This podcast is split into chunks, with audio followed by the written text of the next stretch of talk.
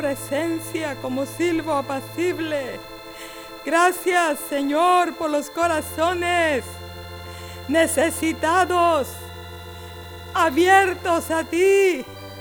Gracias por aquellos que te abren la puerta esta noche. Gracias, oh Dios, por tu brazo extendido. Gracias, oh Dios, por tu ternura. Gracias por tu misericordia. Gracias por tu luz admirable. Gracias por las palabras que haces caer sobre nuestras vidas. Gracias por el camino, Señor, de vida que pones delante. Danos un corazón que sea perciba.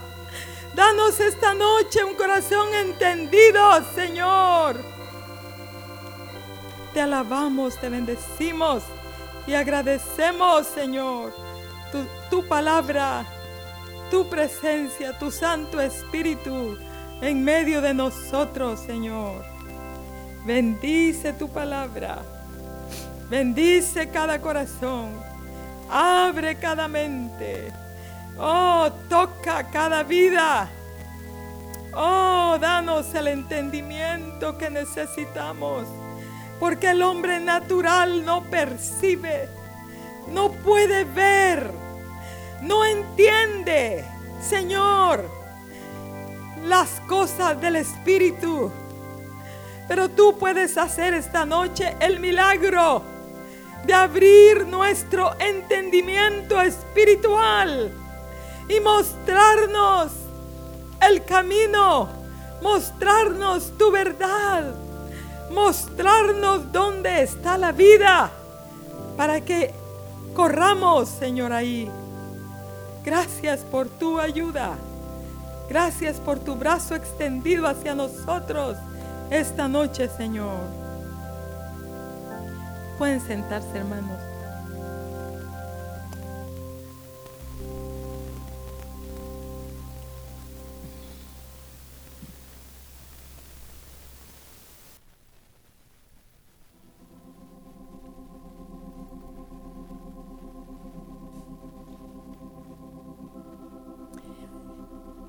Yo creo que fue el 8 de diciembre del año pasado, ¿verdad? Que compartí algo sobre guarda tu, sobre toda cosa guardada, guarda tu corazón, porque del mana la vida, pero principalmente guarda, guardemos nuestro corazón de la amargura. Entonces esta noche quiero compartir otra parte acerca de este pensamiento, que debemos de guardar nuestro corazón de la amargura, ¿verdad? El diccionario define la palabra amargura como algo desagradable, desabrido, sin sabor, algo que causa aflicción. Y una de las cosas que quisiera que viéramos esta noche es que debemos cortar, yo creo que en esa ocasión yo lo dije así ligeramente, pero esta noche vamos a ver un poquito más acerca de que debemos cortar la raíz de la amargura cuando ésta inicia, para que no trascienda, su daño sea mayor y pueda dañar a muchos, ¿verdad? ¿Qué es lo que tenemos que hacer, hermanos, para cortar la raíz de amargura? Lo primero, no recuerdo si eso lo mencioné en esa ocasión, pero lo primero que tenemos que hacer es identificar la fuente. La fuente de nuestra amargura puede ser diferente en cada caso. Podría ser una ofensa, podría ser un, yo creo que sí les dije, podría ser un fracaso, podría ser una injusticia. en fin, hay diferentes causas. Pero lo primero que tenemos que hacer es detectarlo, el problema, ¿verdad? Y ustedes escuchando las cosas que estamos viendo en su corazón, hablen con el Señor. Indaguen, investiguen dentro de ustedes si hay alguna raíz de amargura que hay que cortar. Por eso dicen hebreos, ¿verdad? Mirad bien, mirad bien. Significa una inspección significa un examen. Significa ver con cuidado, ahondar, profundizar, detenernos y ver más allá, muy adentro de nuestro corazón, si hay algo escondido que no hemos resuelto con Dios, ¿verdad?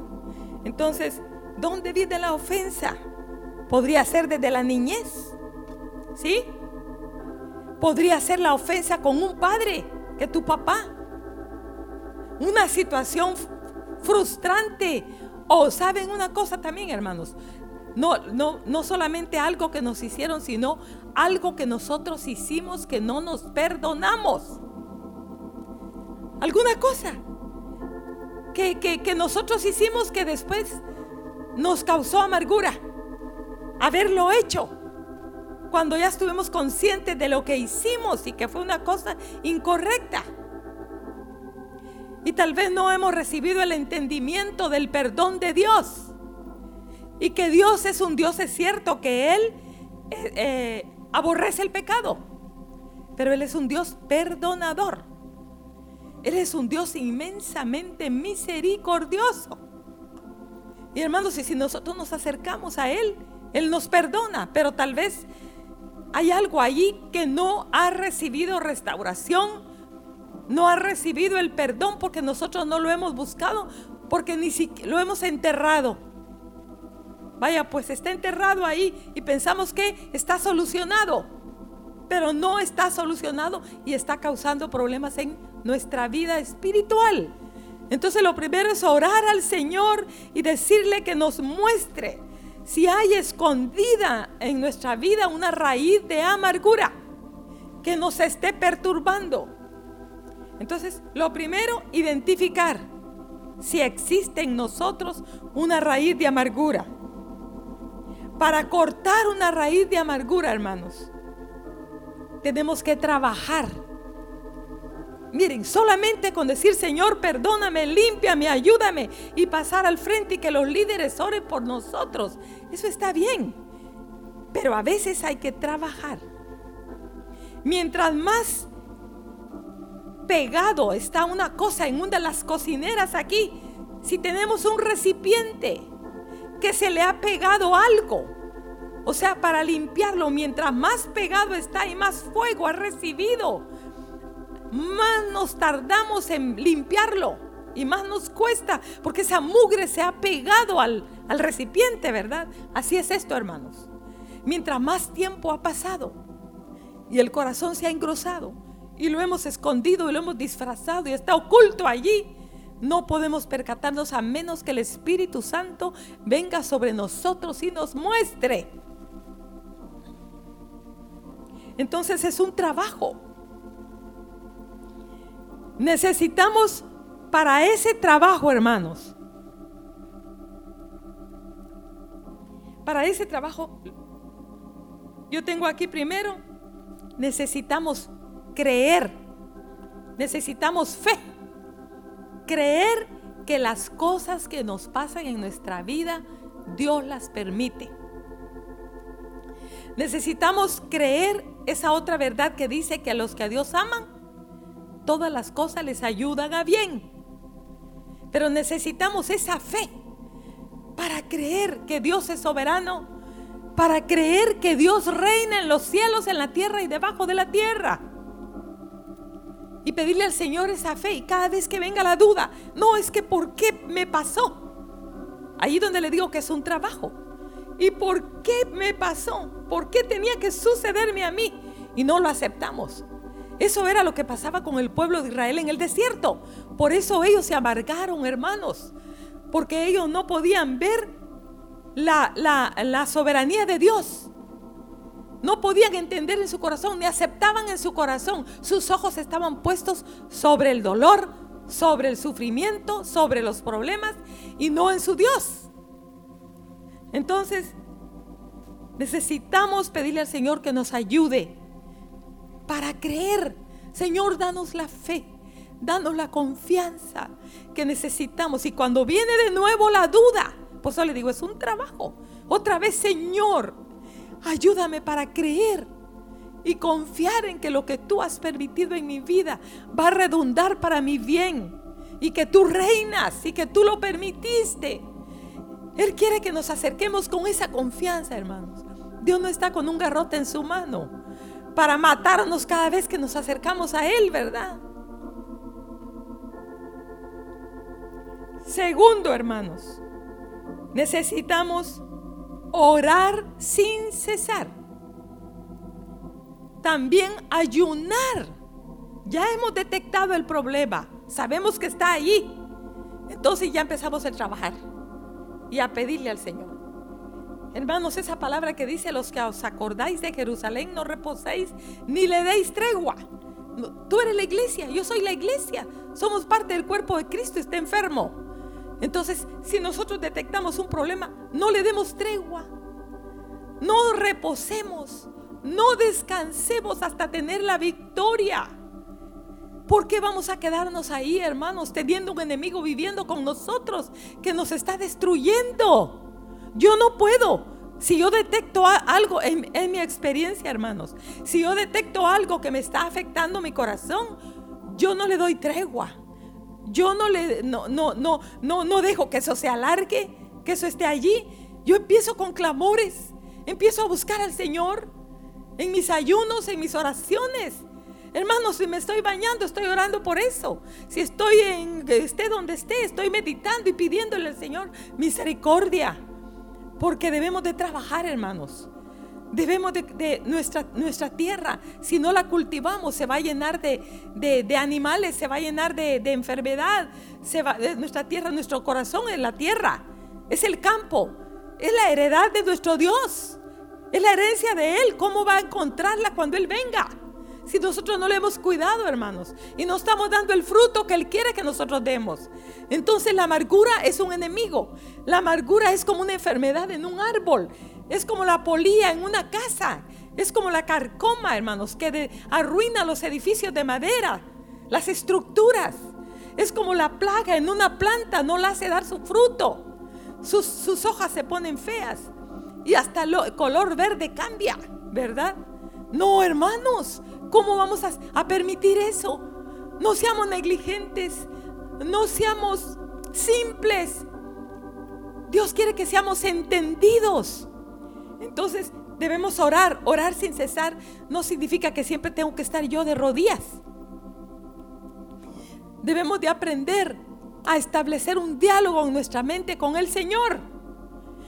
Podemos estar en una fila, en un banco, en una fila en el supermercado, en, donde, en cualquier lugar, hermanos.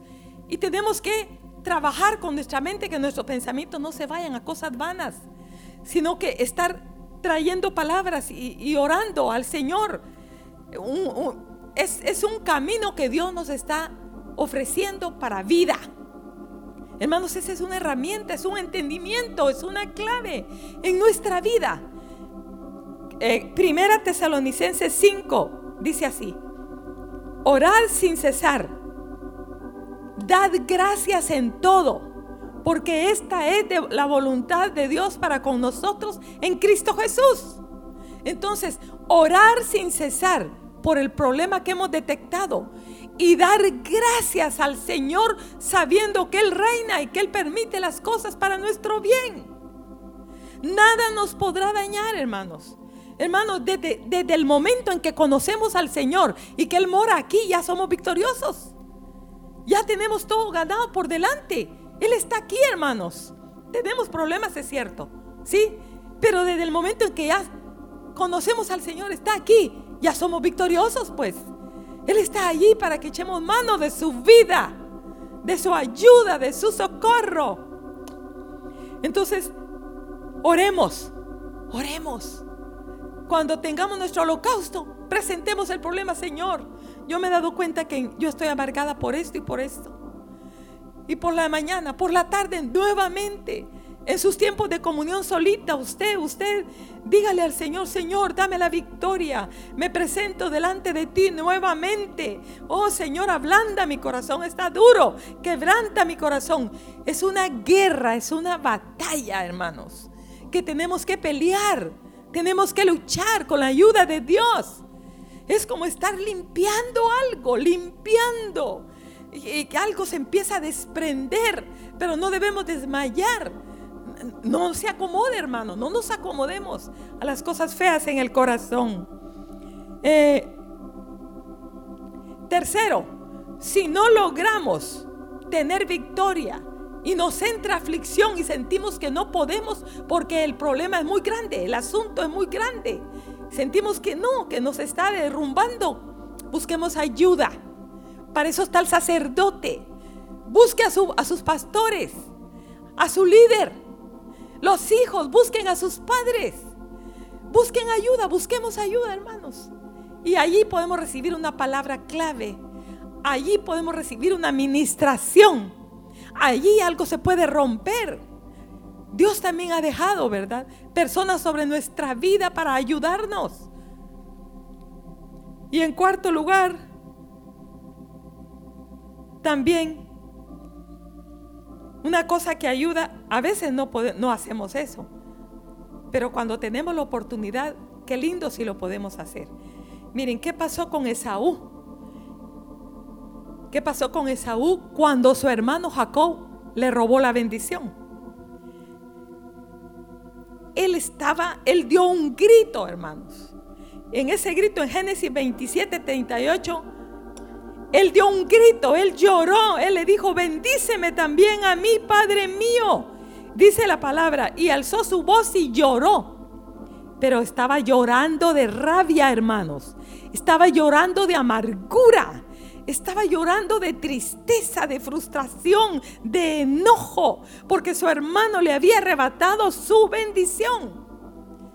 Entonces, si en lugar de llorar así, Esaú hubiera levantado otro clamor y le hubiera dicho, oh Dios mío, ayúdame para no amargarme por lo que mi hermano me hizo. Ayúdame a perdonarlo. Señor, ayúdame a aceptar esta situación.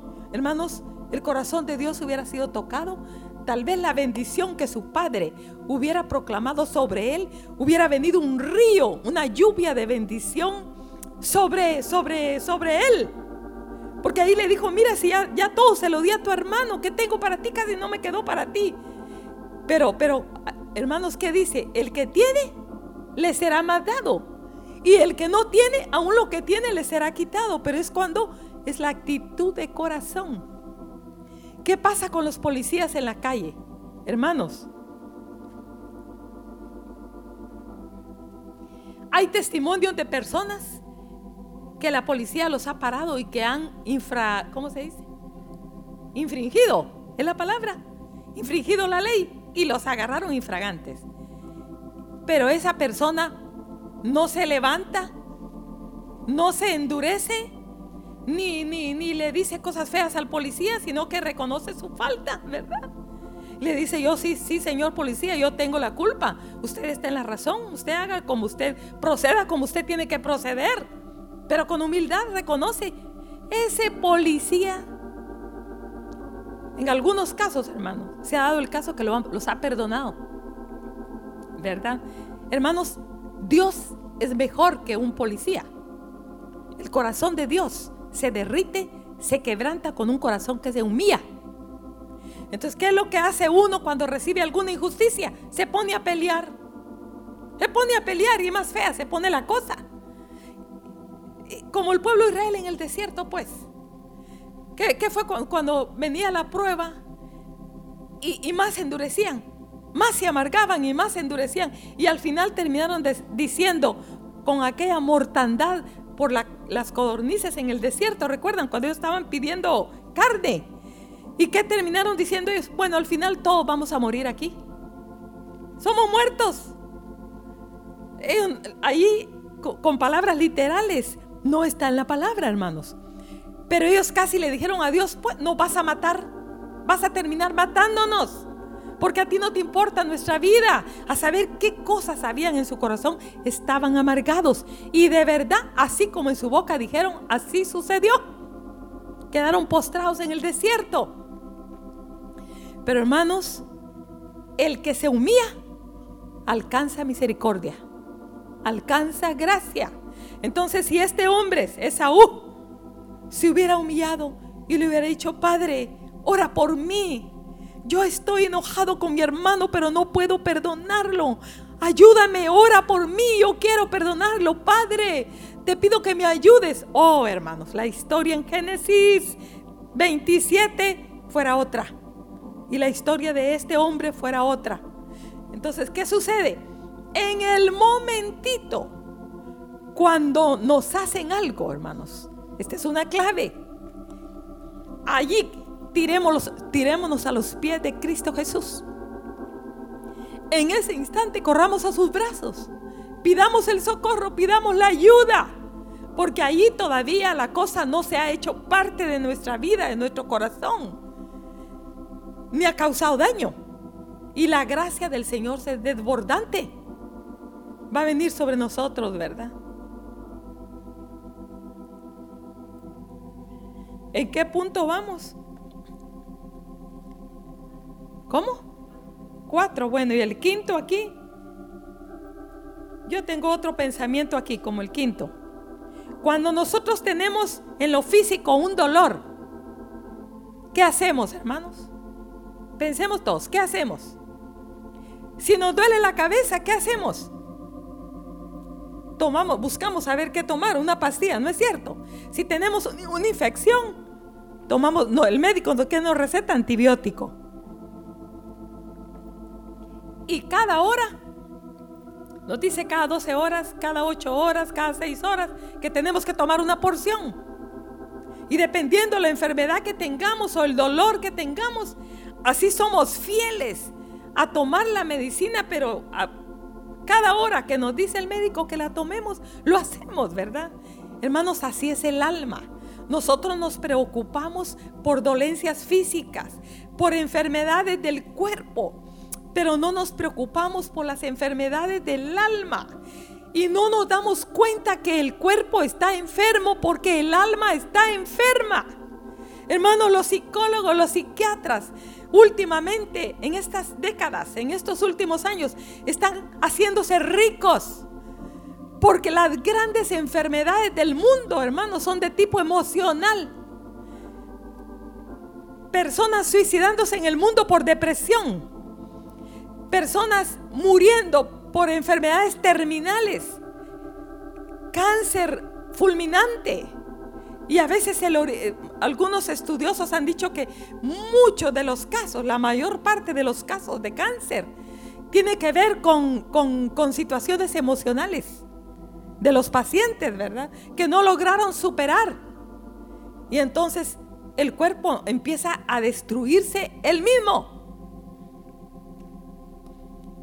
Hermanos, seamos fieles cuando detectemos que nuestro corazón hay algo extraño. La amargura es como un cuerpo extraño en nuestra alma que no nos hace bien y tenemos que atacarlo.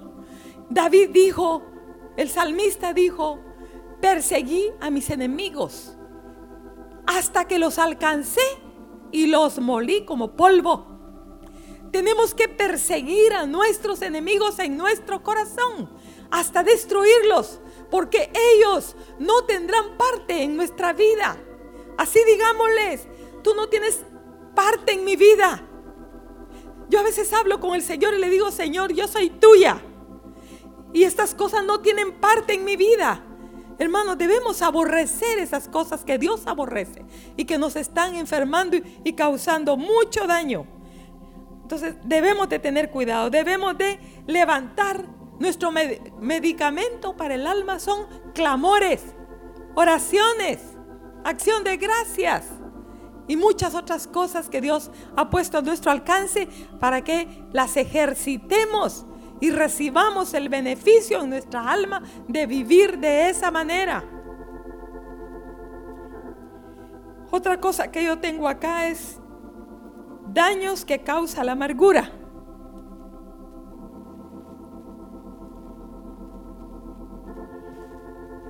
Primero la amargura, hermanos, trae muerte. Muerte espiritual. Dice aquí en Romanos 8:6 que el ocuparse de la carne es muerte. Y la amargura es una es un es una una obra de la carne. Es un eh, síntoma de la carne. Romanos 6:23 dice que la paga del pecado que dice es muerte. Hermanos, también dice en Romanos que si nosotros vivimos por la carne, vamos a morir. Si hacemos obras de la carne, vamos a morir. Si vivimos por el Espíritu, vamos a recibir vida. Entonces la carne trae muerte. Escribiendo estas cosas estaba, hermanos, cuando vino a mi corazón la vida de Caín. Miren en Génesis 4, ¿qué pasó con este hombre?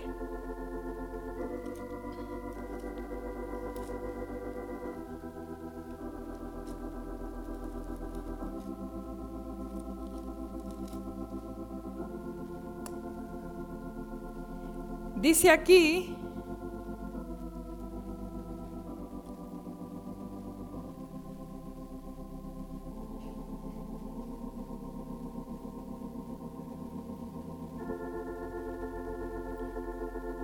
Y en el verso 3 dice, y aconteció andando el tiempo que Caín trajo del fruto de la tierra una ofrenda a Jehová. Y Abel trajo también de los primogénitos de sus ovejas, de lo más gordo de ellas. Y miró Jehová con agrado a Abel y su ofrenda, pero no miró con agrado a Caín y a la ofrenda suya. y se ensañó Caín en gran manera y decayó su semblante.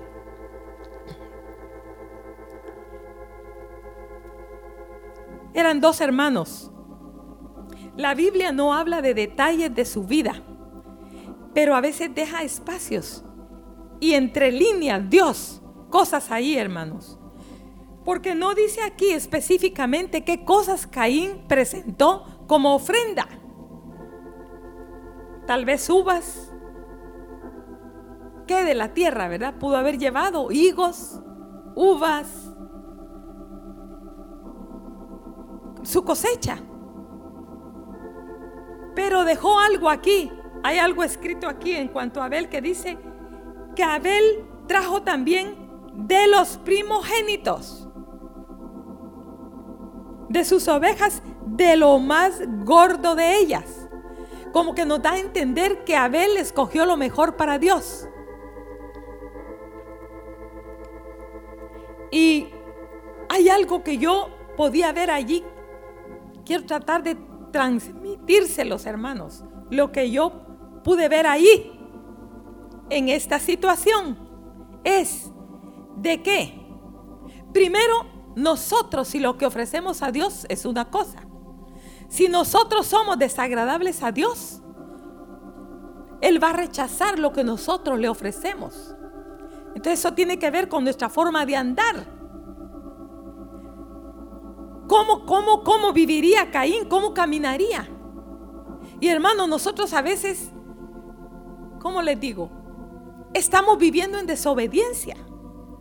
No seguimos el consejo que nos han dado, ni andamos en el camino que Dios nos ha puesto delante, sino que vivimos la vida de acuerdo a nuestro concepto de acuerdo a nuestro parecer, de acuerdo a lo que nos gusta y donde nos sentimos cómodos, no queremos ser incomodados, no queremos sufrir, no queremos ser disciplinados, no queremos ser corregidos, no queremos ser enderezados. Pues vivir a nuestro antojo. Y después queremos encontrarnos con Dios en los cultos. Queremos recibir el beneficio de su protección queremos recibir, el beneficio de su provisión, de la bendición de Él sobre nuestros negocios, sobre nuestro trabajo. Hermanos, todos los beneficios de un hijo del rey. Y hasta nos llenamos la boca diciendo, yo soy un hijo de Dios. Y hasta más que ello le ponemos a nuestro carro, ¿verdad? Hijo de Dios. Pero no caminamos como tal. Dice, hermanos, Proverbios 19.3. la insensatez del hombre tuerce su camino. ¿Y qué dice? Y luego contra Jehová se irrita su corazón.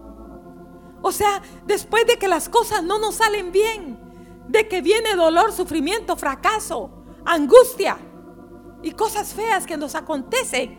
¿Por qué nos acontece? Por nuestro camino. Entonces nos amargamos contra Dios y le echamos la culpa a Él.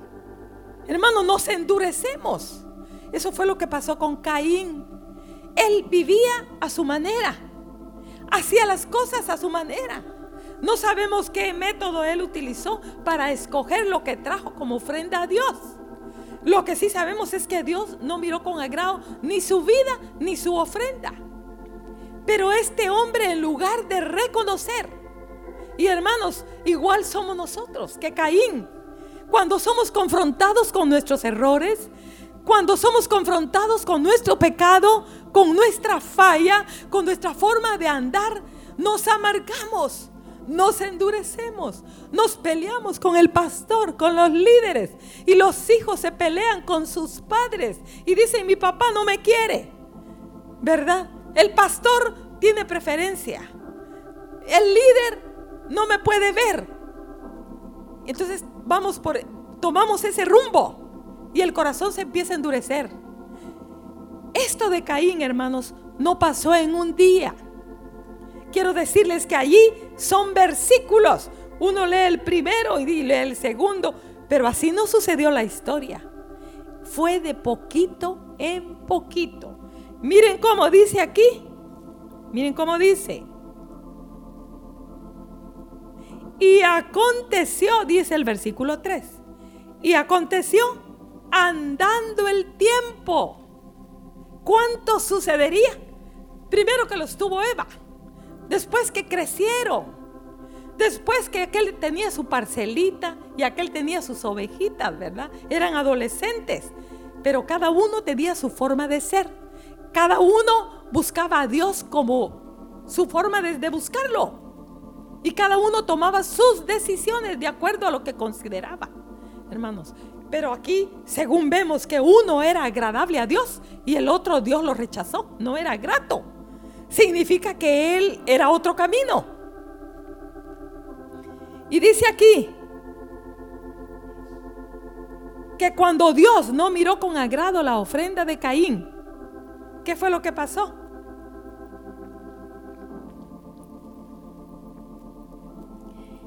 Y se ensañó Caín en gran manera y decayó su semblante.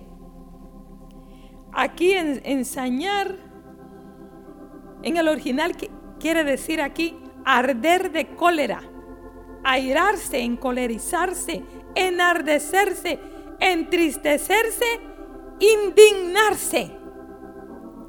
Estaba pues muy enojado con Dios y le cambió su semblante. Hermanos, padres de familia que están aquí esta noche escuchando esto, oigan bien, fíjense bien cuando ustedes vean el, que el semblante de sus hijos está diferente. Están callados, casi no hablan, casi no participan, casi no se ríen, se apartan, se ven como aburridos.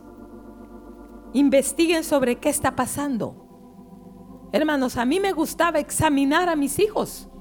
Cada día que llegaban del colegio, cuando estábamos en la mesa, cuando lo recogía, cuando, o por la tarde, cuando estaban haciendo sus tareas, en lo que fuera, a mí me gustaba examinarlos. Cómo los veía, cómo estaban, cómo habían llegado, qué había pasado. Porque no, eso, eso sucede de poco en poco, hermanos. Y así es nuestra vida. Si nosotros a veces hemos perdido el gozo, tengamos cuidado. Si nos sentimos tristes, si hemos, hemos perdido la motivación para venir a los cultos, si hemos perdido la motivación para ir a la reunión de hogar, si hemos perdido la motivación para reunirnos con los hermanos, pongamos atención. Si nos gusta estar solos, hermanos, hay síntomas. El semblante decae, cambia el rostro y también la conducta. cuando hay personas que de repente siempre se sentaban adelante, pues pensando allá en Hebrón, recuerdo años atrás, y lo hemos visto a través de nuestros años de servir al Señor. No estoy diciendo con los hermanos ahora que están sentados en la última banca, ¿verdad? Que lo, lo, estoy diciendo por ellos, pero oigan bien, que de repente una persona se sienta adelante y de repente se va hasta atrás. Y si hubiera una fila de bancas más afuera, hasta la banqueta, ahí se sentarían, ¿verdad? Pongámosle atención a nuestro corazón, vigilemos. Hermanos, cuidemos el corazón porque de él mana la vida. Cuidado con este enemigo. Es sutil. Entonces, Caín se enojó. Se ensañó. Bueno, entonces, ¿qué pasó? Cuando aquí, hermanos, este hombre, oigan bien, le dijo, ¿dónde estamos?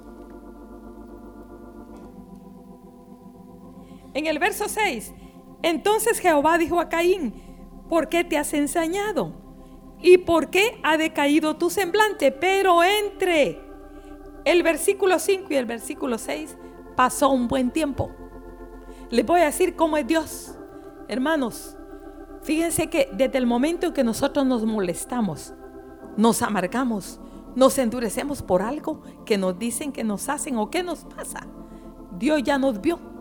Dios ya lo sabe, pero Él es inmensamente manso y humilde y poderoso para soportarnos.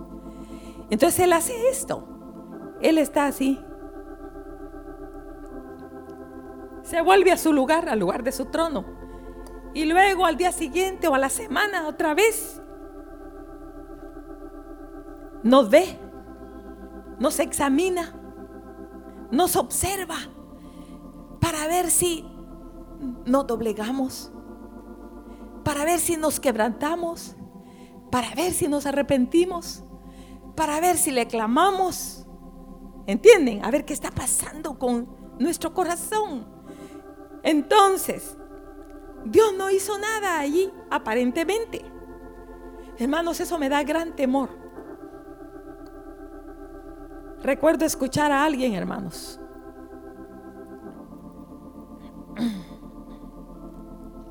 Después de que cayó y fue confrontado por su líder general, dijo, yo pensé que nunca el Señor me iba a salir al paso. Hermanos, él seguía mal, seguía mal y seguía mal. Entonces miren, tengamos cuidado. Dios mira. Dios lo sabe todo. Dios entiende todo. Hermanos, no hay nada que se esconda de sus ojos. Él ve lo más pequeño. ¿Qué cosa podrá estar escondida de nosotros que Dios no conozca. No, hermanos. Si nos conoce desde antes que nos formó, pues, en el vientre. Entonces él miraba, observaba a Caín. Pero él vio que cada día se endurecía más y más. Y, estaban en la mesa sentados tal vez. Iban a comer. Y se le cruzaba la mirada para ver a, a Abel, ¿verdad? Decía, ¿de qué manera me puedo vengar, verdad? No lo decía, pero lo pensaba. Y se le cruzaban las miradas ahí. Y cada mañana estaba aquella cosa, aquella molestia, aquel enojo, ¿verdad? Y este que se va a creer que piensa que es mejor que yo. Y Dios, estoy enojado. Estoy triste. Porque tú, eh, tu consentido es Abel. No lo decía, pero lo pensaba. Y así somos nosotros. Vamos albergando, incubando ahí algo, hermanos. Y ahí lo tenemos y lo tenemos. Y cuando hasta que llegó el día, cuando le dijo entonces Jehová dijo a Caín, ¿por qué te, has ensañado y por qué ha decaído tu semblante? Si bien hicieres, no serás enaltecido. O sea, si tú te portas bien, vas a recibir un premio. Vas a recibir aceptación, bendición. Todo lo que tu Dios tiene para ti, para mí. Y le dice, ¿y qué más le dice? Y si no hicieres bien, el pecado está a la puerta. O sea, ¿qué? Si tú sigues tu propio camino, si seguimos nuestro propio camino, quiere decir así, si seguimos, persistimos en nuestra actitud, siguiendo nuestro propio camino, hermanos, si no cambiamos, si Dios tratando con nosotros, tratando de convencernos, de persuadirnos, de conquistarnos, de salirnos al paso, por aquí, por allá, por aquí, por todos lados, tratando de conquistarnos y de quebrantar nuestra vida, de que nos volvamos a Él. ¿Qué va a suceder? Vamos a caer en hoyos más profundos, como lo que le pasó a Esaú que cayó en inmoralidad. Y cada vez es peor, hermano, va a ser peor. Hay, hay personas que han caído en inmoralidad porque han tenido una raíz de amargura en su corazón que nunca resolvieron.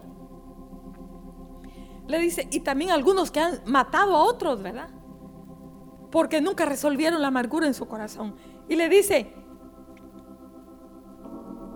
y si no hicieres bien, el pecado está a la puerta. Con todo esto, a ti será su deseo y tú te enseñorearás de él porque ya vio Dios que estaba resuelto a matar a su hermano. Y dijo Caín a su hermano en el verso 8, salgamos al campo. Hermanos, pero para este punto, para este día, habían pasado días y meses y yo no sé si algún año o cuánto tiempo, ¿verdad? Pero él estuvo maquinando la muerte de su hermano hasta que la consumó. Y de ahí para adelante vemos a este hombre en decadencia y su corazón cada vez estaba más duro. Y Dios lo confronta, hermanos. Y imagínense qué ceguera la que había, en la que había caído que le dice Jehová en el verso 9.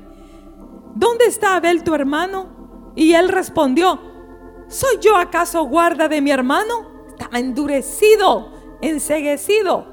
Eso hace el pecado. Y él le dijo, ¿qué has hecho? La voz de la sangre de tu hermano clama a mí desde la tierra.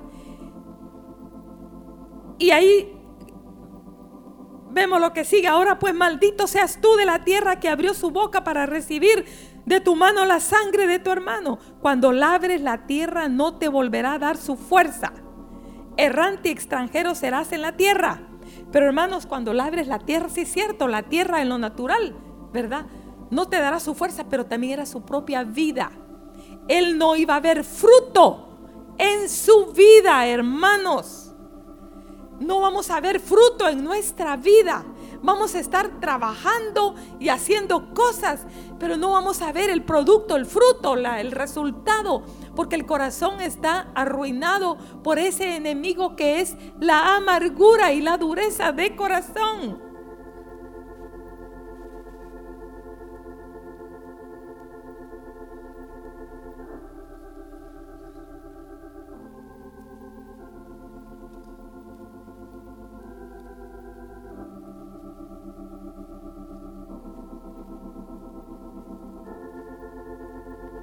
Y lo tremendo es que su actitud y su amargura parecía todo bien, hermanos. Este hombre se casó, ¿verdad? Y tuvo sus mujeres. Porque así dice la Biblia.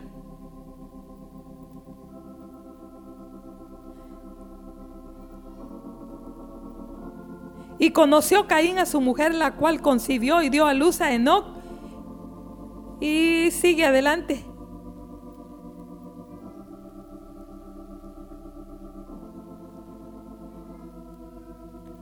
Pero más adelante, hermanos, vemos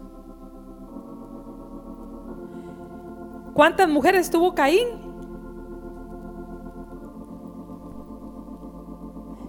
Y conoció Caín a su mujer, la cual concibió y dio a luz a Enoch. Y a Enoch le nació Irad, e Irad engendró a Mehujael. Y Mehujael engendró a Metusael, Metusael engendró a Lamec. Y Lamec tomó para sí dos mujeres. El nombre de la una fue Ada y el nombre de la otra fue Sila. ¿Cuál generación sería Lamec? En Caín, hermanos. Es como la quinta, ¿verdad? Generación. ¿Sí? Hagamos la cuenta.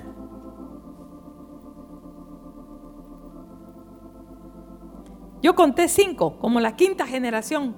Ahí sería la Mec. Pero ¿qué fue lo que pasó, hermanos, con este hombre? Dice aquí, si siete veces será vengado Caín, la Mec, en verdad, setenta veces lo será. Imagínense hasta qué generación llegó esa raíz de amargura. La quinta generación, hermanos, yo temblé. Yo dije, podemos traer raíces de nuestros padres, de nuestros tatarabuelos, bisabuelos que tenemos que cortar. Que Dios nos alumbre, que Dios nos dé entendimiento, hermanos, y que busquemos al Señor vehementemente para que Él corte toda raíz de amargura de nuestra vida. Porque Dios no quiere que nos quedemos así entumecidos. Dios quiere que crezcamos. ¿Por qué? Si tenemos una raíz de amargura, otro aspecto que tengo yo aquí es de que no vamos a crecer. No habrá crecimiento en nuestra vida, hermanos.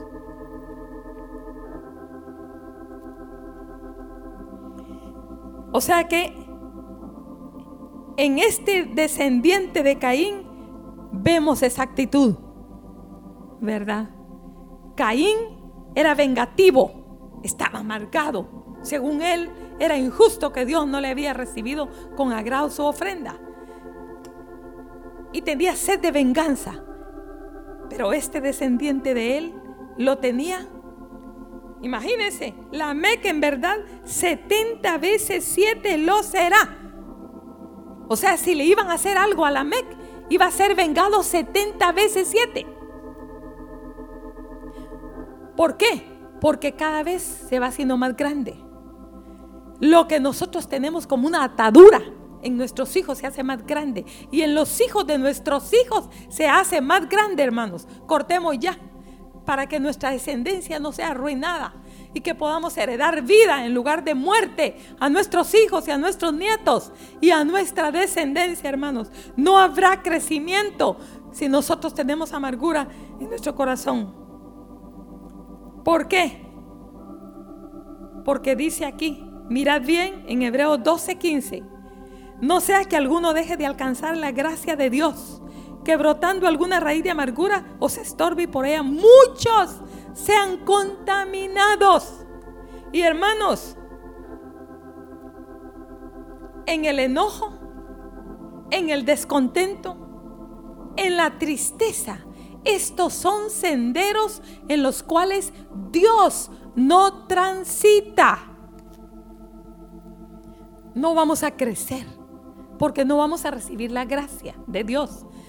Porque Él da gracia a los humildes, dice Pedro y dice Santiago, y resiste a los soberbios.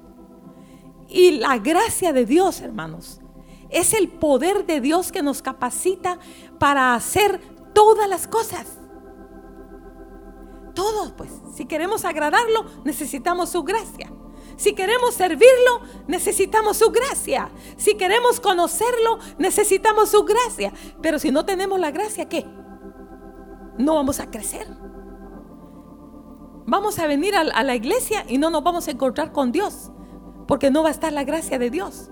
Otra cosa, hermanos, que dice en Hebreos 4:16, acerquémonos pues confiadamente al trono de la gracia ¿Para qué? Para alcanzar misericordia. Pero ¿qué más dice? Y hallar gracia para el oportuno socorro. Pero miren hermanos, hay una cosa allí importante. Ustedes saben que los caballos tienen obstáculos. Pero ¿qué sucede? El caballo si no vence el obstáculo primero, no puede tener los puntos ni vencer el obstáculo siguiente o, le van restando puntos, ¿verdad? Los que saben de, las carreras de los caballos. Y uno lo califica para el otro y para el otro y, y así hasta que llega a la meta. Pero ¿qué sucede aquí? Uno toma literalmente ese texto. Acerquémonos al trono de la gracia para, para alcanzar misericordia. Pero luego hay un obstáculo ahí y ¡pum! nos detiene. Señor, usted no puede pasar más adelante. Hay un trono de gracia allá. Pero ¿cuál, no, cuál es el, el estorbo que nos detiene? La puerta cerrada allí, en ese camino para hallar la gracia. Es Mateo 5, versículo 7. Bienaventurados los misericordiosos, porque ellos alcanzarán misericordia. Y hermanos, si nosotros no perdonamos las ofensas a los que nos ofenden, estamos limitándoles de la misericordia. No les estamos extendiendo la misericordia. Si nos endurecemos con ellos, Dios se va a endurecer con nosotros. Que eso fue lo que pasó con Caín. Él se endureció con su hermano y no le mostró misericordia. No se contentó, no se gozó con, con lo que la bendición de su hermano la puerta del cielo también fue cerrada para él. Tanto que dice que se salió de la presencia de Dios y se quedó viviendo errante. Y así eso va a pasar con una persona amargada, hermanos. Endurecida, ¿sí? Va a estar errante, no va a tener paz y va a estar muy alejada de la presencia de Dios. Va a ser como una tierra árida, seca. Entonces, acerquémonos pues confiadamente, con fe, al trono de la gracia. Pero vamos a alcanzar misericordia y va a estar disponible ese trono para nosotros, hermanos. Si nosotros mostramos misericordia a los demás.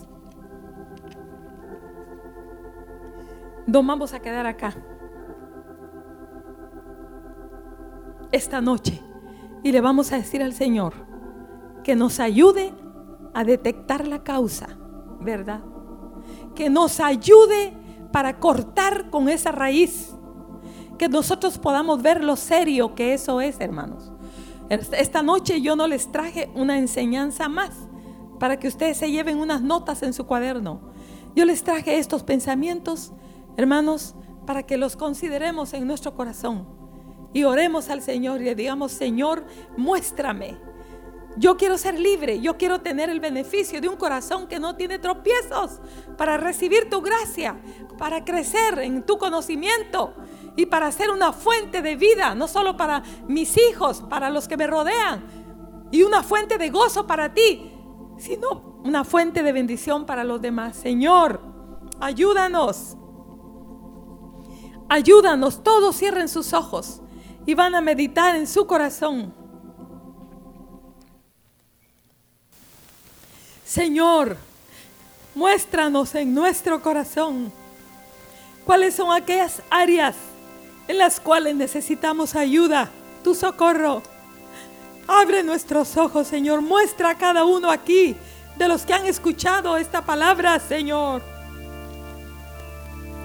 Muestra a nuestros corazones cuál es la raíz de amargura que está perturbando nuestra alma, Señor, que está causando aflicción, desánimo, tristeza, frustración. Señor, por la que está estorbando para que nosotros podamos encontrarnos contigo. Muéstranos, Padre. Muéstranos, por favor. Por favor, queremos rendirnos a ti.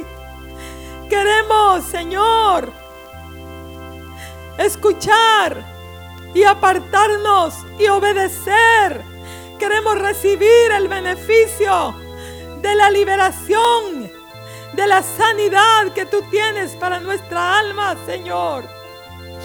Escucha el clamor de cada quien esta noche, Señor. Oh, muéstranos, Señor. Muestra a cada corazón esta noche. Muéstranos.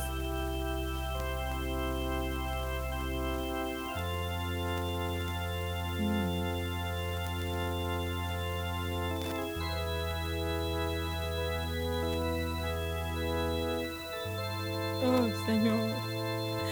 Gracias, oh